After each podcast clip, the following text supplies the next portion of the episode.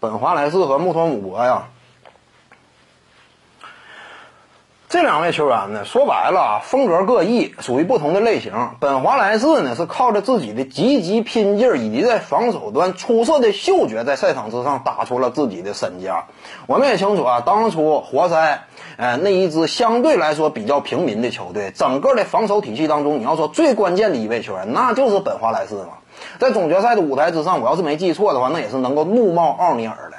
这就是本华莱士，他凭借相对来说呢内线里并不是特别出众，甚至可以说呢非常矮的这样一种身高，但是呢就是凭借自身这样一种强壮的身躯和防守端出众的意识，在赛场之上建立了属于自己的防守端的工序。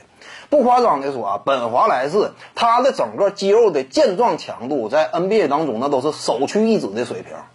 我们清楚啊，这个阿泰斯特到这个后来的池世平，那在赛场之上就以体格强壮著称嘛，啊，在锋线后卫线这个位置的防守表现也是非常突出的。但是你看看当初奥本山宫殿事件，阿泰斯特真正遇着横的，遇到本华莱士，你看他敢炸刺吗？说白了，这俩人当时要是没收住脾气，或者说呢，啊，规则就允许你俩开干，我估计啊，二十秒之内阿泰斯特就得被干倒在地。为啥两者之间体格差距非常悬殊？你阿泰斯特这么横的一个人，当时立马都怂了，被对方一一一一下推出去那么老远，一点脾气都没有，这就是差距嘛，立刻就看出来了。而这个穆托姆博呢，他属于不同的防守类型，他本身呢身高臂展这一块那就是非常有天赋，在这方面呢，他的水准就是非常高的。那穆托姆博呢，在赛场之上我们也清楚啊，有一个知名动作摇手指，而他摇手指这块呢。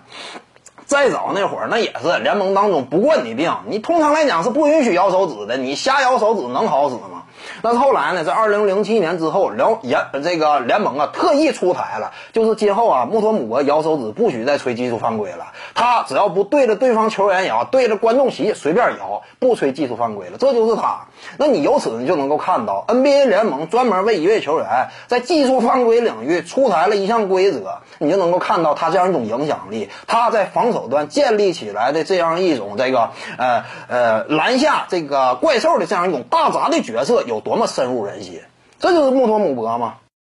各位观众要是有兴趣呢，可以搜索徐静宇微信公众号，咱们一块儿聊体育，中南体育独到见解就是语说体育，欢迎各位光临指导。